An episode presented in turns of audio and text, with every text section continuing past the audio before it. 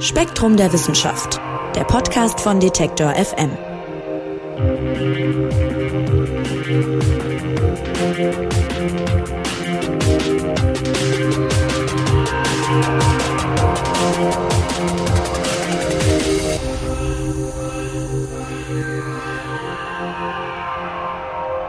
Hallo und herzlich willkommen zur neuen Ausgabe unseres Spektrum Podcasts von Detektor FM und Spektrum der Wissenschaft.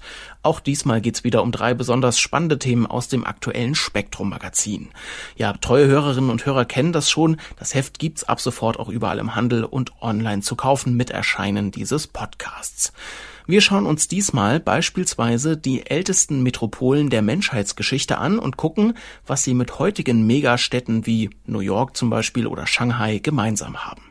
Außerdem geht's um den Pluto, der Zwergplanet ist wichtig für unsere Erkenntnisse über das Weltall und nun werden Fotos von der in Anführungszeichen dunklen Seite des Pluto ausgewertet und wir gucken auf die Ergebnisse. Zuallererst geht's aber weit zurück und hoch nach oben. Wir sprechen über sogenannte Pterosaurier und die Frage, wie die überhaupt fliegen konnten und das machen wir mit Spektrumredakteur Andreas Jahn, der ist jetzt bei mir am Telefon. Hallo Andreas. Hallo Marc. Ja, Andreas, vorneweg die Frage, in welchem Zeitraum bewegen wir uns denn eigentlich, wenn wir über über diese Pterosaurier sprechen?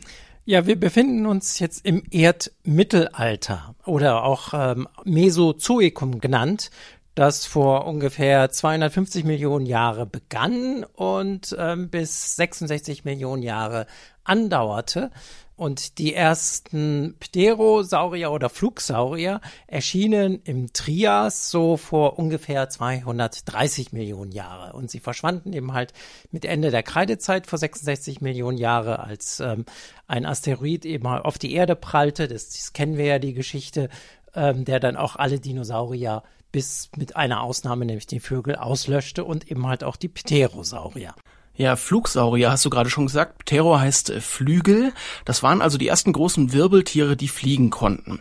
Wie sahen die denn aus? Wie müssen wir uns die vorstellen? Und vor allem, wie groß waren die?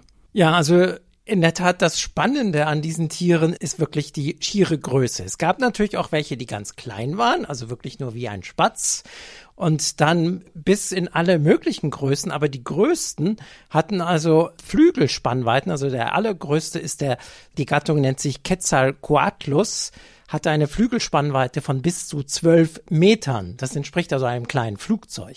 Und das ist natürlich schon ziemlich beeindruckend. Hm, jetzt muss man eine wichtige Unterscheidung vorwegnehmen. Das war mir nicht klar. Diese Pterosaurier heißen zwar Saurier, sind aber keine Dinosaurier. Das darf man nicht verwechseln. Wo liegt denn da der Unterschied? Genau, das sind also Schwestergruppen. Also natürlich sind das alles Reptilien und bei den Reptilien gibt es die große Gruppe der Archosaurier. Von diesen Archosaurier stammen zum Beispiel die äh, noch heute lebenden Krokodile ab, aber eben halt auch die Dinosaurier, aus denen dann wiederum die Vögel hervorgingen und eben halt als Schwestergruppe die Pterosaurier. Sie sind also miteinander verwandt, es ist aber nicht dasselbe. Ja, und die Dinosaurier, das hast du gerade schon gesagt, sind mit den heutigen Vögeln, die wir kennen, verwandt. Diese Flugsaurier sind das aber wiederum nicht. Verstehe ich das richtig? Genau. Also Pterosaurier gibt es heute gar keine mehr, aber Dinosaurier gibt es durchaus. Um einen Dinosaurier zu sehen, muss man einfach nur aus dem Fenster zu schauen und wenn irgendwo eine Amsel singt oder ein Spatz ähm, zwitschert, dann haben wir im Grunde genommen einen Dinosaurier vor uns. Gut, und diese, diese Pterosaurier, also die Flugsaurier, um die es jetzt heute gehen soll, die haben keine lebenden Verwandten mehr. Man ist also, um die zu erforschen, auf Fossilien angewiesen. Und da gibt's jetzt einige neue Funde und dazu kommen mathematische Modelle, die dann frische Erkenntnisse bringen. Im Artikel heißt es dazu konkret, äh, diese Flugsaurier seien noch außergewöhnlicher gewesen, als man sich das je vorgestellt hätte. Inwiefern denn? Was, was hat man denn da rausgefunden? Ja, es tauchen natürlich immer wieder neue Fossilien auf. Also der Autor selbst, äh, Michael Habib, ist ja der Autor unseres Artikels und der hat zum Beispiel 2019, also erst im letzten Jahr, einen neuen Fund geschrieben. Den hat er Kryodracon boreas genannt. Das war also ein Tier, was zehn Meter Spannweite hatte und ähm, vor allem auffiel durch einen ungewöhnlich langen Hals. Der Name übersetzt heißt frostiger Drache des Nordens. Das geht natürlich erstmal, weil es also die Fossilien stammen aus Kanada, also deswegen der Norden. Aber der Autor wollte auch eine Referenz ähm, zur dieser Serie Game of Thrones, wo der Drache Viserion vorkommt und der auch etwas ähm, sehr exotisch aussieht. Und auch wenn man sich eben halt diese Fossilien angucken, die sehen eben halt auch ziemlich kurios aus. Du sagst, sie sahen kurios aus. Das hat was mit der Anatomie zu tun. Also wenn man sich Bilder von diesen Pterosauriern anguckt, das ist schon ja fast ein bisschen lustig, die Dimensionen, die die haben. Und das kann man ja mal vielleicht vorne wegnehmen. Vögel, wie wir sie heute kennen, könnten mit solchen Ausmaßen, mit so, mit so einem Körper eigentlich niemals abheben. Aber diese Flugsaurier konnten das doch. Ja, also diese Flugsaurier, die haben also bis zu 300 Kilogramm gewogen, schätzt man. Also so genau weiß man es natürlich nicht, aber so, ähm, also die Schätzungen gehen so zwischen 200 und 300 Kilogramm als Maximum. Und solche größten Vögel hat es nie gegeben. Das hat natürlich einen Grund. Also um fliegen zu können, äh, was naheliegend ist, man braucht ein kräftiges, zwar kräftiges Skelett, aber mit einer sehr geringen Dichte. Also natürlich, dass es eben halt entsprechend leicht ist. Das kann man zum Beispiel schaffen, indem die Knochen innen hohl sind. Das ist bei den Vögeln noch heute der Fall. Also das haben die Vögel auch entwickelt. Das gibt es aber auch bei den Pterosaurier, diese, diese großen Hohlräume, um eben halt einerseits ähm, sind die äh, Knochen von außen sehr fest, aber innen eben halt ist Luft und damit relativ leicht im Verhältnis zum Volumen. Was aber jetzt sich unterscheidet zu den Vögeln, ist der sogenannte Auftriebsbeiwert. Das ist also der Wert, der den Auftrieb bestimmt, also den Auftrieb bei gegebener Geschwindigkeit und Masse. Und da ist es nun so, dass Flughäute sowie Pterosaurier sie besitzen oder auch die heutigen Fledermäuse einen viel besseren Auftriebsbeiwert haben als das Gefieder von Vögeln, die ja eben halt Federn entwickelt haben. Das kann man sich ja eigentlich auch echt anschaulich vorstellen, dass eben halt Flughäute besser sind, also besser zum Fliegen geeignet sind als ähm, die Federn der Vögel. Und das Dritte, was man braucht, ist ähm, eine starke Sprungkraft. Also man muss nämlich erst als äh, fliegendes Wesen äh, abheben. Also der Start ist das Problem, weil man ja erstmal die Masse in die Luft bringen muss. Und da haben Vögel aufgrund ihrer Herkunft von zweibeinigen Dinosauriern ein kleines Problem. Sie haben nämlich nur zwei Beine zum Abheben, zum Springen während die Pterosaurier stammen von vierfüßigen Vorfahren ab.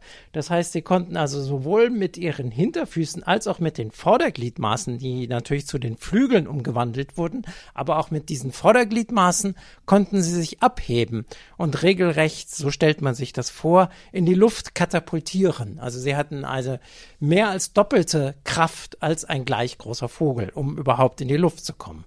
Also diese Flugsaurier waren, wenn sie am Boden waren, auf vier Beinen unterwegs sozusagen. Genau. Und haben sich dann mit voller Wucht mit vier Beinen eben hochgeschleudert. Klar, das kann man sich vorstellen, dass das natürlich mehr Kraft hat als mit zwei Beinen. Ja. Jetzt äh, haben wir darüber gesprochen, dass die so ein bisschen kurios aussahen. Das würde ich gerne noch kurz auflösen. Also für Forscherinnen und Forscher war lange Zeit zum Beispiel die Kopfform und vor allem die Kopfgröße dieser Flugsaurier etwas verwirrend. Warum denn? Ja, also der, der Kopf ist tatsächlich sehr kurios. Also Kopf und Hals können mitunter bis zu 75 Prozent der gesamten Körperlänge ausmachen. Sie hatten also einen riesigen Kopf und vor allem auch einen riesigen Hals. Also bei normalen, bei Wirbeltieren sind die Halswirbel ja die kleinsten Knochen, aber bei manchen Flugsaurierarten sind es sogar die größten Knochen. Und das macht eben halt dieses schräge Aussehen aus. Das heißt, das sieht so aus, als ob Kopf und Hals gar nicht zu dem restlichen Körper passen würden. Ja, und mit so einem komischen Körper, das kann man sich vorstellen, wird's am Boden etwas schwierig, sich vorzubewegen. Also muss ich nur selber mal vorstellen, wenn irgendwie Kopf und Hals 75 Prozent der eigenen Größe ausmachen würden, das äh, ist nicht so leicht. Ja, weil das Problem ist dann natürlich, wenn ich einen großen Kopf habe und auf vier Beinen laufe, dann ist der Körperschwerpunkt natürlich ganz weit vorne. Das heißt, ich würde immer nach vorne kippen. Also man stellt sich das dann so vor, dass ähm, die Flugsaurier wie auf Krücken liefen. Das heißt also, die Vordergliedmaßen, die waren also die Krücken. Wenn man eben halt auf Krücken läuft, dann schwingt man ja die, diese, die Vorderfüße, also die Krücken nach vorne. Und dann kann man den ganzen Körper ähm, nachziehen. Das wirkt natürlich jetzt etwas kurios und vielleicht auch nicht sehr bequem. Aber äh, für die Flugsaurier, äh, sie waren ja zum Laufen auch gar nicht gebaut, sondern zum Fliegen. Und da bietet das wiederum einige Vorteile. Ja, das zeigen Berechnungen von Leuten, die sonst berechnen, wie Flugzeuge so unterwegs sind. Genau, weil nämlich das Problem beim Fliegen ist ja, man muss den Masseschwerpunkt und den Auftriebsschwerpunkt deckungsgleich bringen. Also das heißt, Masseschwerpunkt und Auftriebsschwerpunkt sollten möglichst nahe beieinander liegen. Und wenn der Masseschwerpunkt eben durch den großen Kopf nach vorne gelagert wird, dann liegt er eben halt dichter bei den Flügeln. Und somit äh, erleichtert das das Fliegen beziehungsweise auch das Gleiten, weil diese großen Tiere werden wahrscheinlich äh, eher wie eben halt auch heutige große Vögel mehr gesegelt sein und nicht geflattert. Ja, also wir fassen zusammen, diese Pterosaurier waren sehr groß, sehr mächtig, am Boden ein bisschen behäbig, aber eben in der Luft dann sehr dynamisch unterwegs. Die haben also den Luftraum da beherrscht. Und dann haben sie irgendwann Konkurrenz bekommen durch gefiederte Dinosaurier. Also die Tiere, auf die heute sozusagen unsere Vögel zurückgehen. Und dann war da plötzlich sehr viel mehr los am Himmel, aber diese Pterosaurier konnten sich trotzdem weiterhin behaupten, konnten ihre Vormachtstellung da ja beibehalten und sind dann erst mit den Dinosauriern, du hast es am Anfang schon gesagt, durch diesen Asteroiden ausgestorben. Warum hatten denn die Vögel da jetzt einen Vorteil? Warum haben wir die Vögel heute noch hier? Ja, das äh, Problem der Flugsaurier war wahrscheinlich ihre schiere Größe. Denn wenn ich groß bin, muss ich auch viel fressen. Und Vögel waren aber sehr klein. Das heißt also, die Flugsaurier hatten das Problem, dass dann plötzlich eben halt nichts mehr zu fressen da war und äh, sich ernähren mussten, während die Vögel sich auch auf Nahrung spezialisiert haben, die wahrscheinlich diesen Asteroideneinschlag besser überstanden haben, nämlich Samen. Mit Samen kann man ja einiges machen. Man kann sie austrocknen, äh, und sie überdauern trotzdem noch, während die Flugsaurier waren ja Fleischfresser. Und wenn natürlich äh, durch so eine Katastrophe auch meine Beute verschwindet, dann verhungere ich. Und die Vögel, die konnten sich eben halt auf diese Pflanzennahrung äh, spezialisieren und äh, konnten dann vielleicht noch, also natürlich die ganze Vegetation war natürlich auch zum großen Teil weg, aber Samen sind vielleicht noch übrig geblieben. Und das zweite Problem, was die Flugsaurier hatten, ist, dass durch diesen großen Aufprall sich die Atmosphäre ja drastisch verändert hat. Also die, man kann sich das vorstellen, dass der ganze Himmel praktisch in Brand geraten ist.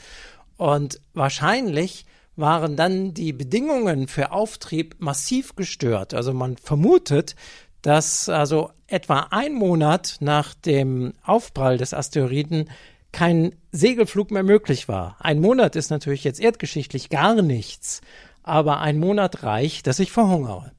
Ja, also die konnten praktisch einfach, äh, egal wie stark sie waren, dann nicht mehr abheben, weil, ich sag mal, die Luftbedingungen das einfach gar nicht mehr hergegeben haben, dass man da getragen wird, oder? Genau. Und ähm, dass natürlich auch noch zusätzlich sowieso die Nahrung fehlte oder massiv eingeschränkt war. Und es sind natürlich auch sehr viele Vögel dabei äh, verschwunden, aber eine kleine Gruppe hat es eben halt geschafft, über diese Katastrophe hinwegzukommen. Und die haben wir dann jetzt auch noch heute, beziehungsweise ihre Nachfahren. Und die haben wir auch noch heute als fliegende Dinosaurier. Das heißt, man kann sich dann über die Nachfahren der Dinosaurier heute erfreuen. Ja, Flugsaurier, die weder Dinosaurier noch Vögel waren. Spannende Geschichte und ich sag vielen Dank fürs Näherbringen, lieber Andreas. Ja, ich danke auch. Ja, und wir begeben uns jetzt an den Rand unseres Sonnensystems zum Pluto nämlich und über dessen dunkle Seite gibt's nämlich neue Erkenntnisse.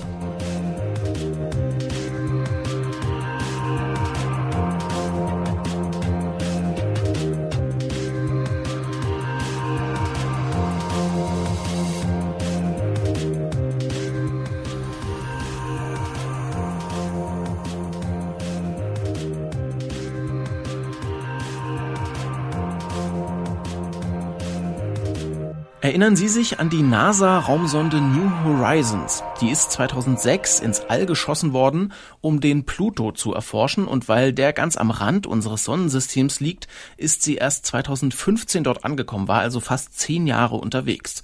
Und New Horizons hat dann einige Fotos vom Pluto gemacht und die sollen helfen, diesen Zwergplaneten besser zu verstehen.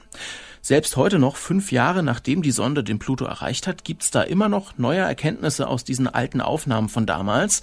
Und über einige davon wollen wir jetzt sprechen, und zwar mit Spektrum-Redakteur Robert Gast. Hallo Robert. Hallo Marc. Robert, vielleicht kurz vorneweg. Bei Pluto, da klingelt es sicher bei einigen, da war mal was mit dem Status. Erst war es ein richtiger Planet, dann ein Zwergplanet.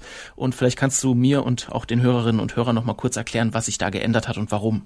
Ja, genau. Der Pluto war bis 2006 der neunte Planet im Sonnensystem, der äußerste. Aber schon in den 1990er Jahren hat man gesehen, dass es da draußen noch viele vergleichbare Helden gibt. Zum Beispiel Eris, ein fast genauso großer Himmelskörper, der noch weiter draußen im Sonnensystem unterwegs ist. Äh, nach heutigen Schätzungen gibt es hunderte solcher Welten im Sonnensystem. Sprich, Astronomen haben sich dann um das Jahr 2006 überlegt, na, wenn wir die alle weiterhin Planeten nennen, so wie Pluto, dann haben wir auf einmal hunderte Planeten im Sonnensystem, was etwas komisch wäre. Also hat man die Definition für den Planetenstatus geändert. Die müssen jetzt auch ihre Bahn freiräumen, so wie das die großen Gasriesen äh, im Sonnensystem machen, Saturn und Jupiter und auch die sonstigen Planeten im weitesten. Und Pluto und diese ganzen anderen kleineren Felskugeln da draußen, die fielen dann durchs Raster und wurden zu Zwergplaneten. Das finden die meisten Astronomen auch sinnvoll.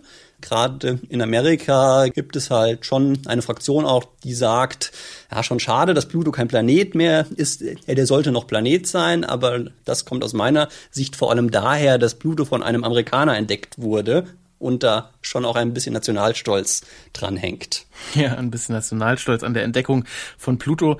Äh, dem Planeten oder Zwergplaneten wird es herzlich egal sein, wie die Menschen ihn nennen, nehme ich mal an. Ja. Entdeckt wurde der vor erst 90 Jahren. Jetzt New Horizons war so die erste große Mission, die zum Pluto aufgebrochen ist. Was wusste man denn schon vor dieser Mission über den Zwergplaneten jetzt? Ja, naja, im Grunde nicht viel. Ja, man wusste, dass es Pluto gibt. Ja, man kannte seine Bahn und seine Masse und seine Größe auch. Man wusste auch schon, dass er eine dünne Atmosphäre hat, aus Stickstoff vor allem. Äh, man hat auch schon ein paar Mal mit dem Hubble Weltraumteleskop dann den Planeten anvisiert und äh, beobachtet. Dabei hat man allerdings äh, nur gesehen, dass da irgendwie äh, verschwommene Kleckse auf der Oberfläche sind. Also letztlich äh, nur sehr wenig über die Beschaffenheit der Oberfläche. Man muss sich klar machen bei der Gelegenheit, dass Pluto sehr weit weg ist. Das sind sieben Milliarden Kilometer im Durchschnitt. Ein Lichtstrahl oder auch ein Funkspruch braucht viereinhalb Stunden im Durchschnitt von dort zur Erde. Also das ist richtig weit weg. Entsprechend sind selbst die besten Teleskope der Erde da nicht in der Lage dazu, da Details aufzulösen auf der Oberfläche von Pluto. Sprich, die einzige Möglichkeit war so eine Sonde wie New Horizons, die dann, wie du schon sagst, zehn Jahre gebraucht hat dahin. Aber dann aus nächster Nähe vorbei geflogen ist und sehr hochauflösende Fotos geschossen und zur Erde zurückgefunkt hat, auf denen man dann Strukturen von, ich glaube, 95 Metern erkennen konnte. Sprich, da hätte man auf der Erde dann schon so ein Badesee oder Flüsse erkannt. Also da konnte man schon große Details sehen. Ja, und New Horizons hat erstmal die Seite vom Pluto fotografiert, auf die zu dem Zeitpunkt eben die Sonne drauf schien. Das kennt jeder Hobbyfotograf. Je mehr Licht, desto besser sind meistens die Fotos. Und äh, entsprechend haben sich dann die Wissenschaftlerinnen und Wissenschaftler auch erstmal diesen guten, in Anführungszeichen, Fotos äh, gewidmet und damit auch viel Neues über den Pluto gelernt. Ne? Was denn zum Beispiel? Mhm, genau, das war gerade die Seite, die der Sonde zugeneigt war, als sie vorbeigeflogen ist. Pluto dreht sich äh, wie die Erde, der braucht allerdings für eine Umdrehung sechs Tage, glaube ich, etwa. Sprich, in den Stunden, wo die Sonde da sehr nah dran war, da war nur eine Seite äh, zu sehen, die andere Seite, die konnte man drei Tage vorher sehen oder mehrere Tage vorher, dann jedoch aus großer Entfernung. Sprich, da war dann die Auflösung der Bilder schlechter. Ja, also diese dunkle Seite des Pluto in Anführungszeichen, also die, wo das Licht für die Fotos jetzt nicht so gut war, die wertet man jetzt erst so langsam nach und nach aus, richtig? Mhm, genau, das hat man in den letzten Jahren jetzt so gemacht, ja. Und wie brauchbar sind denn diese Aufnahmen? Naja, da sind dann Details zu erkennen, die mehrere Kilometer groß sind im besten Fall. Also das, wenn man diese Bilder sieht, die sind dann schon verschwommen irgendwie, aber da kann man dann schon erkennen, aha, hier gibt's Täler und Schluchten und das Gelände ist so und so. Von daher, damit kann man schon was anfangen. Und es sind vor allem die besten Bilder von der Seite, die man hat. Also weit besser als die von Hubble von vor 20 oder 30 Jahren. Ja, nimm uns doch mal kurz ein bisschen mit auf den Pluto. Wie sieht's denn da aus, nach dem, was diese Bilder so hergeben? Naja, das war zunächst, äh, bevor die Sonde vorbeigeflogen ist, hat man natürlich gedacht, ah, Pluto da weit draußen, da ist es ganz kalt, minus 240 Grad im Durchschnitt. Ah, da wird doch nicht so viel passieren. Das wird ein langweiliger Felsklumpen sein, eine langweilige Felskugel mit Kratern, wo sich in den letzten vier Milliarden Jahren nur wenig bewegt hat. Das war, glaube ich, die Erwartung von manchen. Und dann fliegt diese Sonde vorbei und man sieht sofort, huch, das sieht ja ganz spannend aus. Da ist ja eine riesige herzförmige Eiswüste auf der einen Seite. Da gibt's ganz hohe Berge, wahrscheinlich aus gefrorenem Stickstoff. Da gibt's tiefe Täler, klingenförmige Bergrücken. Ja, also eine ganz äh, vielseitige und dynamische Welt, auf der sich wohl bis heute noch viel verändert, im Jahresrhythmus fast. Also das war eine große Überraschung und den Forschern war sofort klar, das wird eine ja, das ist eine Wundertüte, da können wir jahrzehntelang dran forschen und versuchen, die Fragen zu beantworten, die diese Bilder aufwerfen. Ja, zum Beispiel, um zu erklären, wo diese Eiswüste äh, jetzt herkommt. Ja, diese herzförmige Eiswüste, die hast du schon angesprochen. Das ist so eine Art Becken, das sich da abzeichnet und die halten, also dieses Becken halten Wissenschaftlerinnen und Wissenschaftler für besonders interessant. Warum? Ja, man fragt sich halt, wo das herkommt. Ähm, ich glaube, die plausibelste Theorie ist, dass das mal ein Einschlagskrater war. Also, dass da mal ein riesiger Asteroid ähm, eingeschlagen ist in Pluto und da eine Senke geschaffen hat, einen Krater geschaffen hat, der dann, und das ist sehr interessant, äh, von einem unterirdischen Ozean gefüllt wurde. Diesen verhutet man nämlich auf Pluto mittlerweile auf Basis der Bilder dieser Sonde. Genau, dann wäre da das Wasser reingeströmt und sehr schnell gefroren und hätte diese heutige Eiswüste gebildet.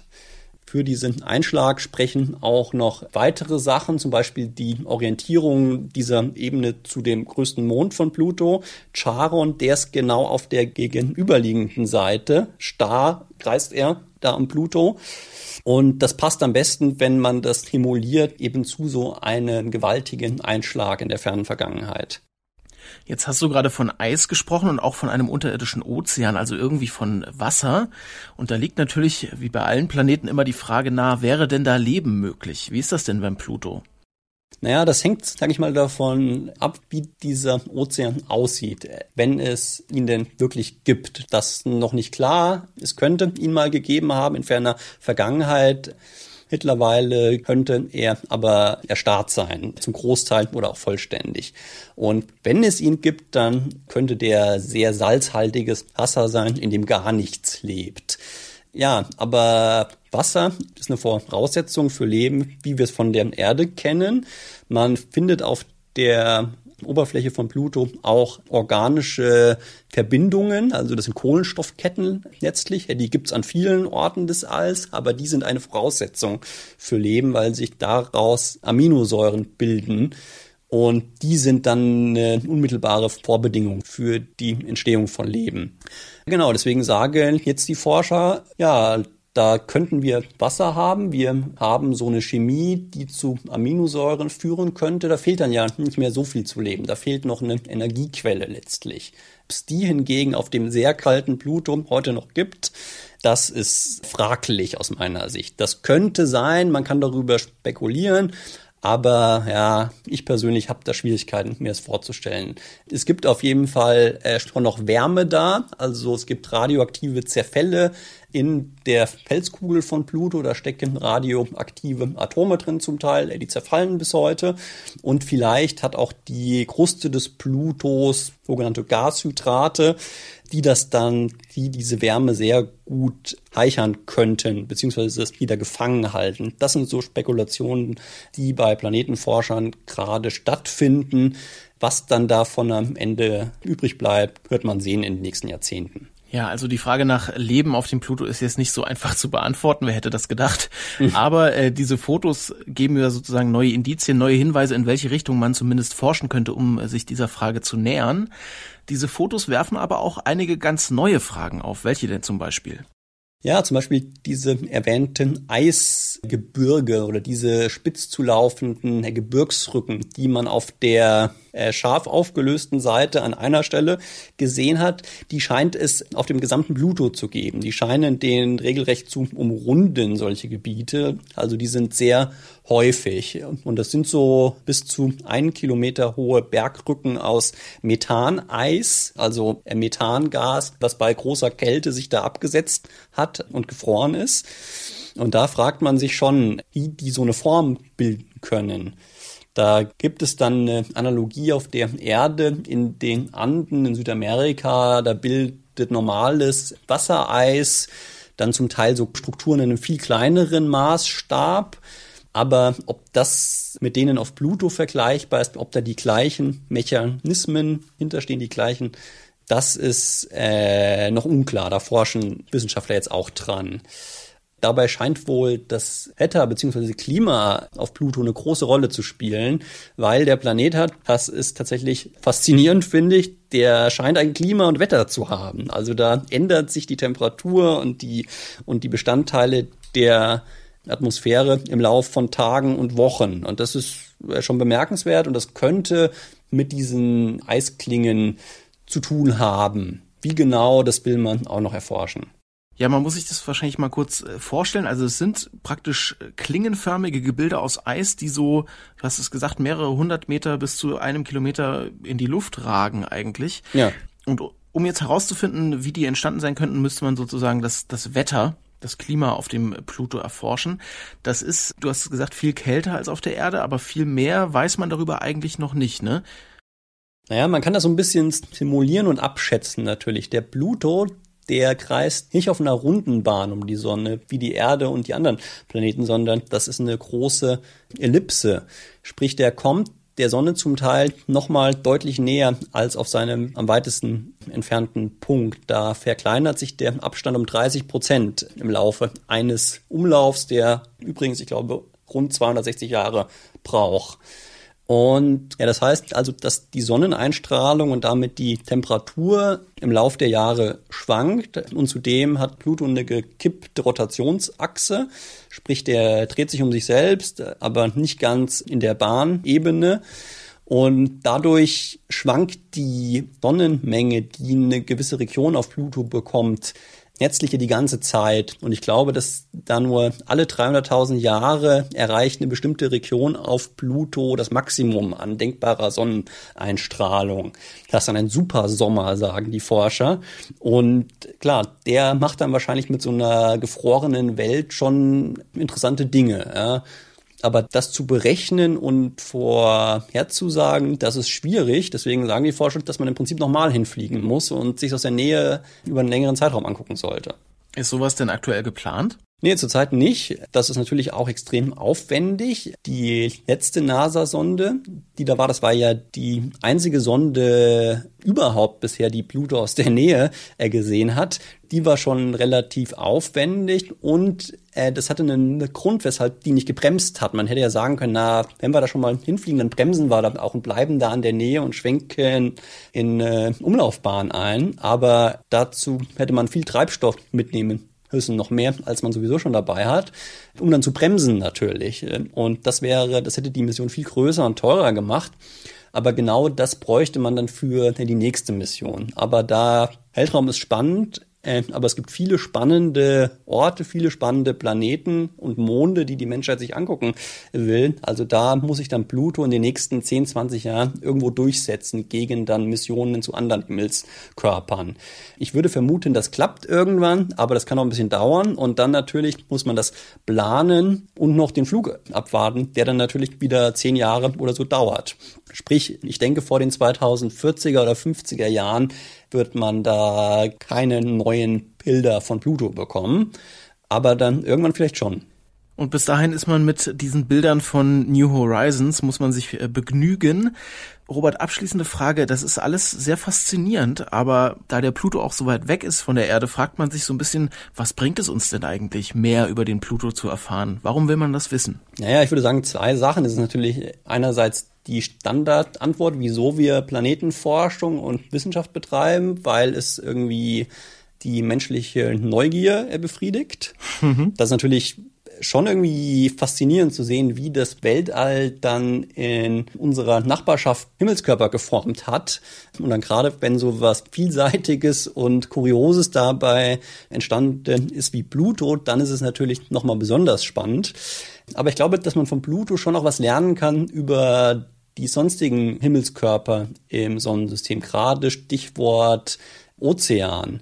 Weil tatsächlich vermutet man so solch ein Meer unter der Kruste mittlerweile auf vielen Saturn, Monden und Jupitermonden, beziehungsweise auf einigen von diesen, zum Beispiel Enceladus und Europa. Und da sind die Bedingungen für Leben dann deutlich größer nochmal, weil es da, die sind im Innern wohl deutlich ärmer als Pluto. Und ich glaube, indem man so Welten wie Pluto erforscht, die zeigen ja, dass selbst unter so extremen Bedingungen wie da am Rand des Sonnensystems, dass sich da vielleicht zeitweise Wasser gehalten hat. Und das ist für Astrobiologen sehr spannend. Und je mehr Welten sie sehen und erforschen, auf denen das passiert ist, umso mehr kann man dann auch vorhersagen, auf welchen Welten das vielleicht ansonsten noch der Fall sein könnte. Gerade wenn man dann vielleicht nicht nur in unser eigenes Sonnensystem schaut, sondern auch in andere. Also ich glaube, dass man von Pluto und den anderen Welten im Sonnensystem fürs ganze Universum lernen kann. Und das hilft uns, unseren Platz im Weltall besser zu verstehen und Aussagen über mögliches außerirdisches Leben zu treffen von einem Zwergplaneten für das ganze Universum lernen, sagt Robert Gast. Vielen, vielen Dank, lieber Robert, dass du uns diese ja, neuen Aufnahmen von Pluto und auch sonst vieles über diesen Zwergplaneten näher gebracht hast. Ja, sehr gerne, Marc. Ja, und wir begeben uns jetzt zurück auf die Erde und da schauen wir uns Europas erste Metropolen an. Und dazu gehen wir ziemlich weit nach Osten und auch einige tausend Jahre in der Zeit zurück.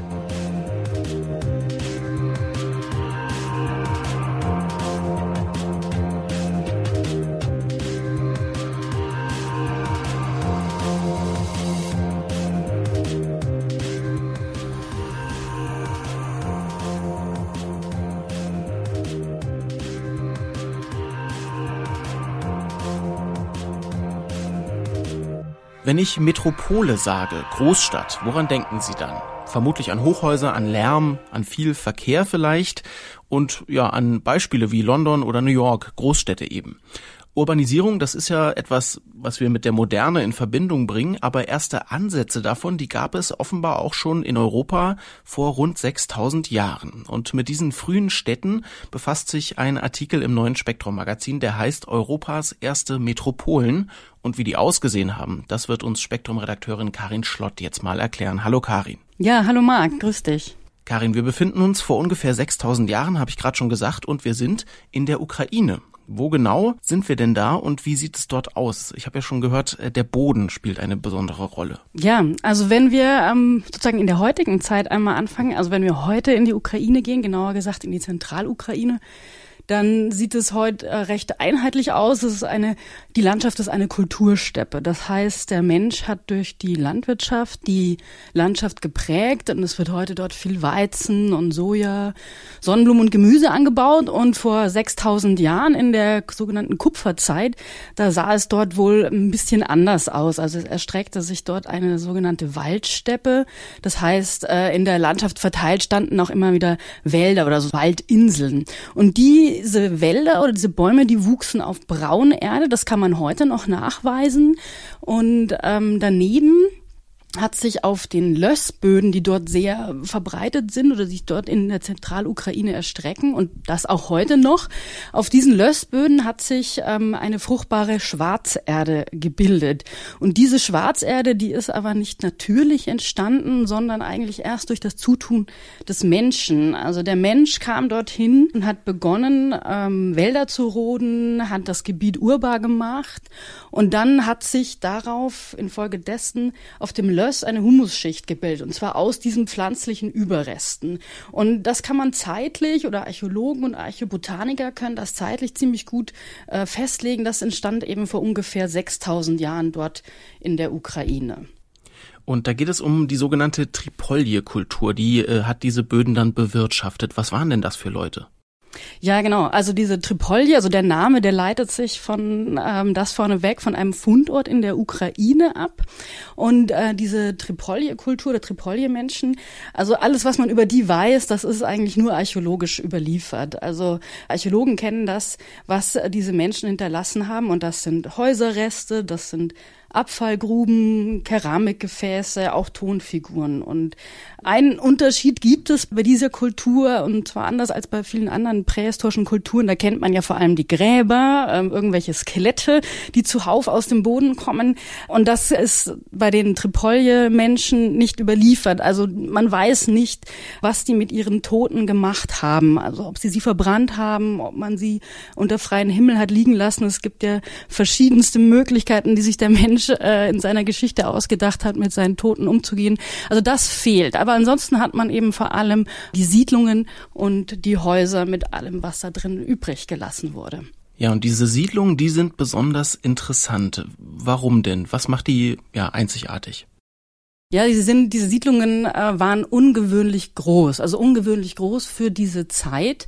Auf circa 200 Hektar waren dort äh, ungefähr 1700 Häuser ähm, gleichzeitig bewohnt. Und man, wenn man das dann mal rechnet und sagt, in jedem Haus hat vielleicht eine fünfköpfige Familie gelebt, dann kommt man auf 8500 Menschen, die ungefähr in so einer Großsiedlung gewohnt haben. Und dann auch nicht nur in einer, das ähm, haben die Forscher, die auch für uns den Artikel in der aktuellen Ausgabe von Spektrum der Wissenschaft geschrieben haben. Das ist Johannes Müller, Wiebke Kierleis und Robert Hofmann von der Uni Kiel. Die haben dort Grabungen durchgeführt in der Zentralukraine, nämlich nahe einem Ort Majdanetske. Und dieser Ort liegt ungefähr so, ja, 250 Kilometer südlich von Kiew. Und eben neben diesem Fundort gab es noch zwei weitere äh, Siedlungen, die sogar ein bisschen größer waren. Die heißen Dobrovody, das war ungefähr ein Ort, der war 210 Hektar groß. Und dann noch Taljanki, das ist äh, nochmal größer mit 320 Hektar, da hat auch über 2000 Häuser gehabt. Also man muss sich vorstellen, in dieser Region war, das war ein, ja, ein regelrechter Ballungsraum, so bezeichnen es diese drei Archäologen. Und das ist schon sehr ungewöhnlich für eine so frühe Epoche ähm, in Mittel- oder Osteuropa. 8500 Einwohner klingt jetzt erstmal für heutige Verhältnisse natürlich überhaupt nicht viel. Das wäre eher eine Kleinstadt, ne? Ja. Aber für diese Zeit war das wirklich nicht normal, dass sich Menschen in so großen Städten und Ballungsräumen dann zusammengerottet haben. Zumal die ja, wie du schon angeschnitten hast, auch Bauern waren. Ja, das passt ja auch nicht so richtig mit dem Stadtleben zusammen. Ja, ich denke mal, dass man sich das schwer vorstellen kann, dass Bauern Städte bewohnen. Das hat wahrscheinlich viel eben mit unserer modernen äh, Vorstellung zu tun, ne? dass man sich überlegt, dass Bauern ja eigentlich auf dem Land draußen leben und ihre Felder bestellen müssen.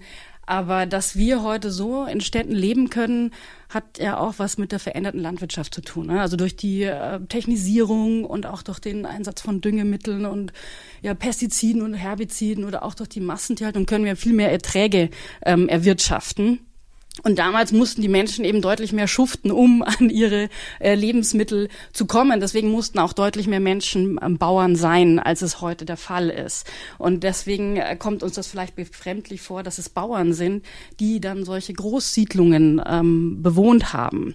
Und man muss aber auch dazu sagen, dass, ähm, und das haben diese drei Forscher auch ähm, klar nochmal ganz deutlich betont, dass es damals auch ein technischer Fortschritt war, der das überhaupt möglich gemacht hat, äh, für diese bäuerliche Bevölkerung in großen Siedlungen zu leben. Sie hatten nämlich ähm, Schlitten entwickelt und davon gibt es jetzt keine originalen Funde, aber mehrere Tonmodelle. Ja, also sind Schlitten, die von Rindern gezogen worden sind.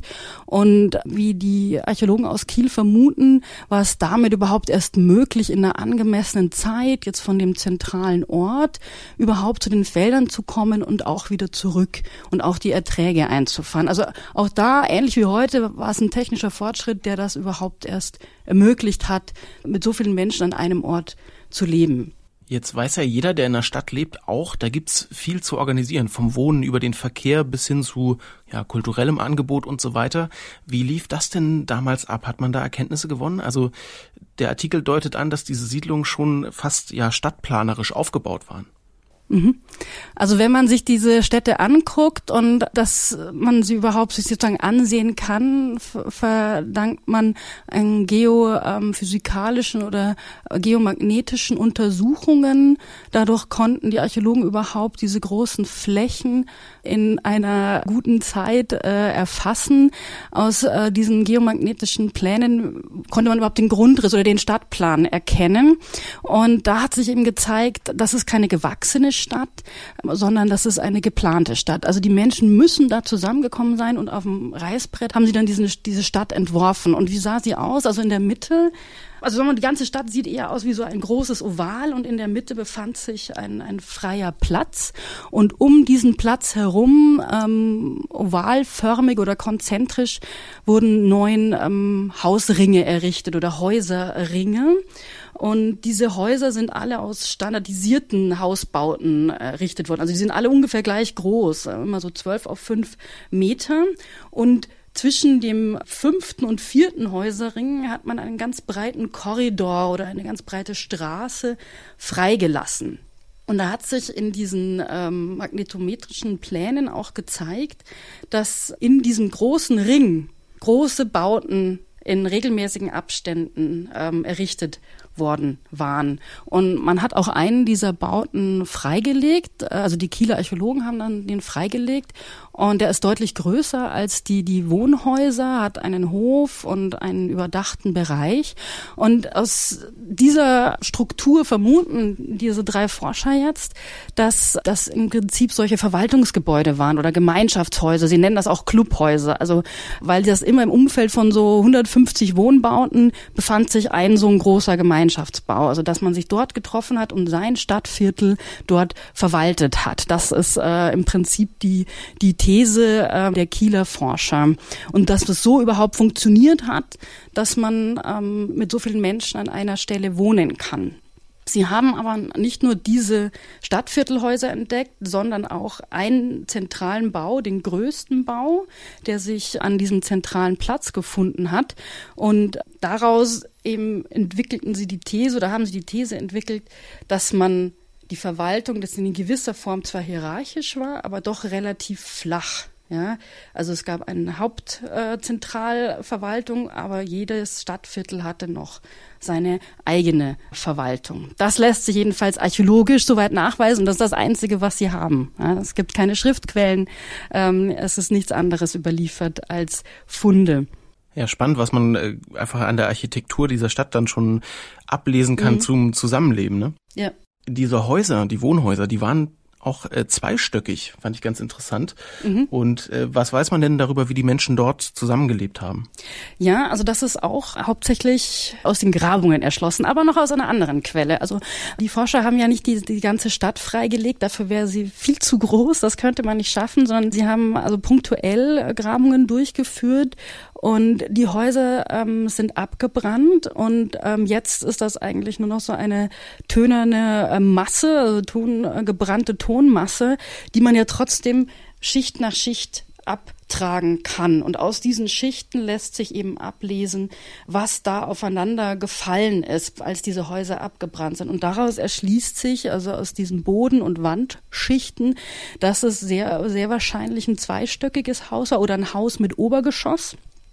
Das erschließt sich aber auch wieder aus ähm, Tonmodellen, also so ähnlich wie diese Schlitten, diese von Rindern gezogenen Schlitten, gibt es auch von Häusern Tonmodelle. Und die zeigen eben, dass diese Häuser auf so Art ja, Stützen standen und dass man den unteren Bereich, das zeigen auch die Grabungen, da waren Tiere untergestellt, dort hat man Müllsteine gelagert und im Obergeschoss, das war sozusagen der Wohnraum, da hat man auch Getreide verarbeitet, da gab es eine Feuerstelle, einen Ofen, da hat man Gefäße aufgestellt. All das ist eben sozusagen im Obergeschoss passiert. Du sagst, von den Häusern ist eigentlich gar nicht mehr viel übrig. Trotzdem äh, konnten die Forscherinnen und Forscher rausfinden, sogar was die Leute gegessen haben, wahrscheinlich, und was sie ihren Tieren verfüttert haben. Wie geht mhm. das denn 6000 Jahre später? Also was die Menschen gegessen haben, das, das konnten sie leider nicht rausfinden, weil eben die Skelette fehlen von äh, den Toten. Aber man hat in den Abfallgruben neben den Häusern, also als die Häuser errichtet wurden, hat man neben dran eine Grube ausgehoben und den Lehm zum Verputzen der Wände benutzt und anschließend diese Grube ähm, mit Müll verfüllt. Ne?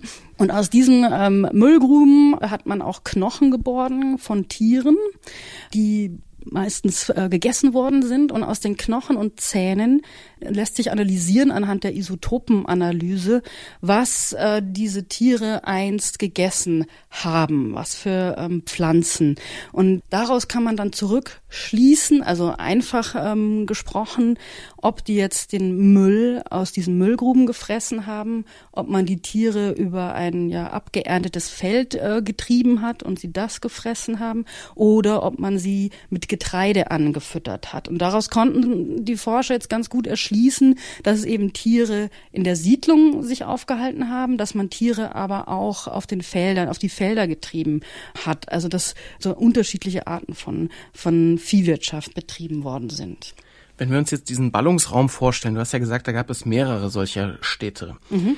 dann äh, klingt das ja nach einer sehr florierenden Kultur.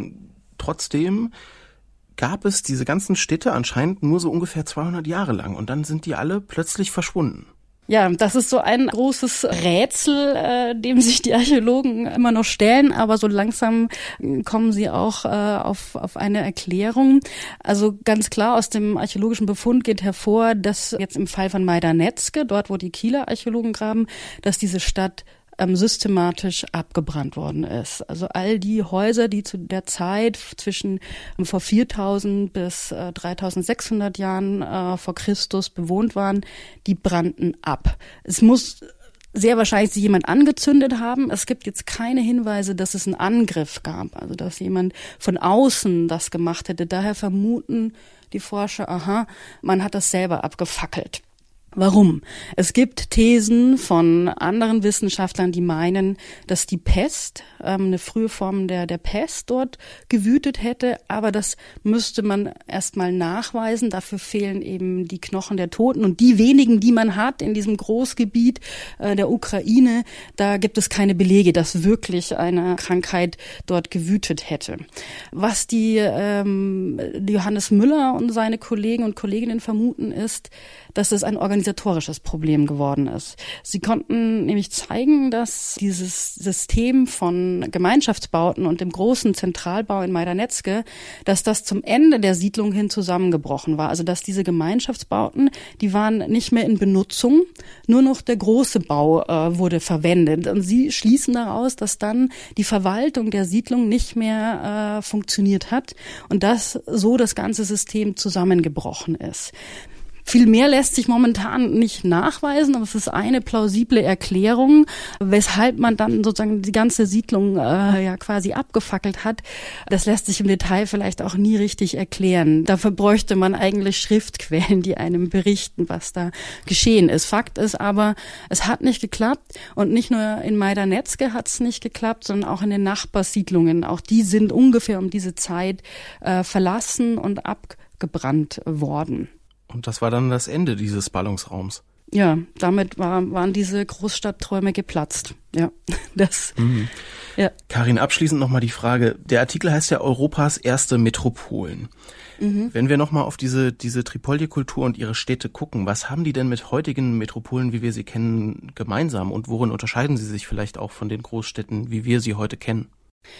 Na, ich denke, gemeinsam haben sie, dass auch wir in Städten leben mit Plätzen, äh, an denen man sich trifft. Es gibt Straßen, Wege, es gibt Wohnhäuser. Und das ist alles auf einer überschaubaren Fläche angeordnet. Ja.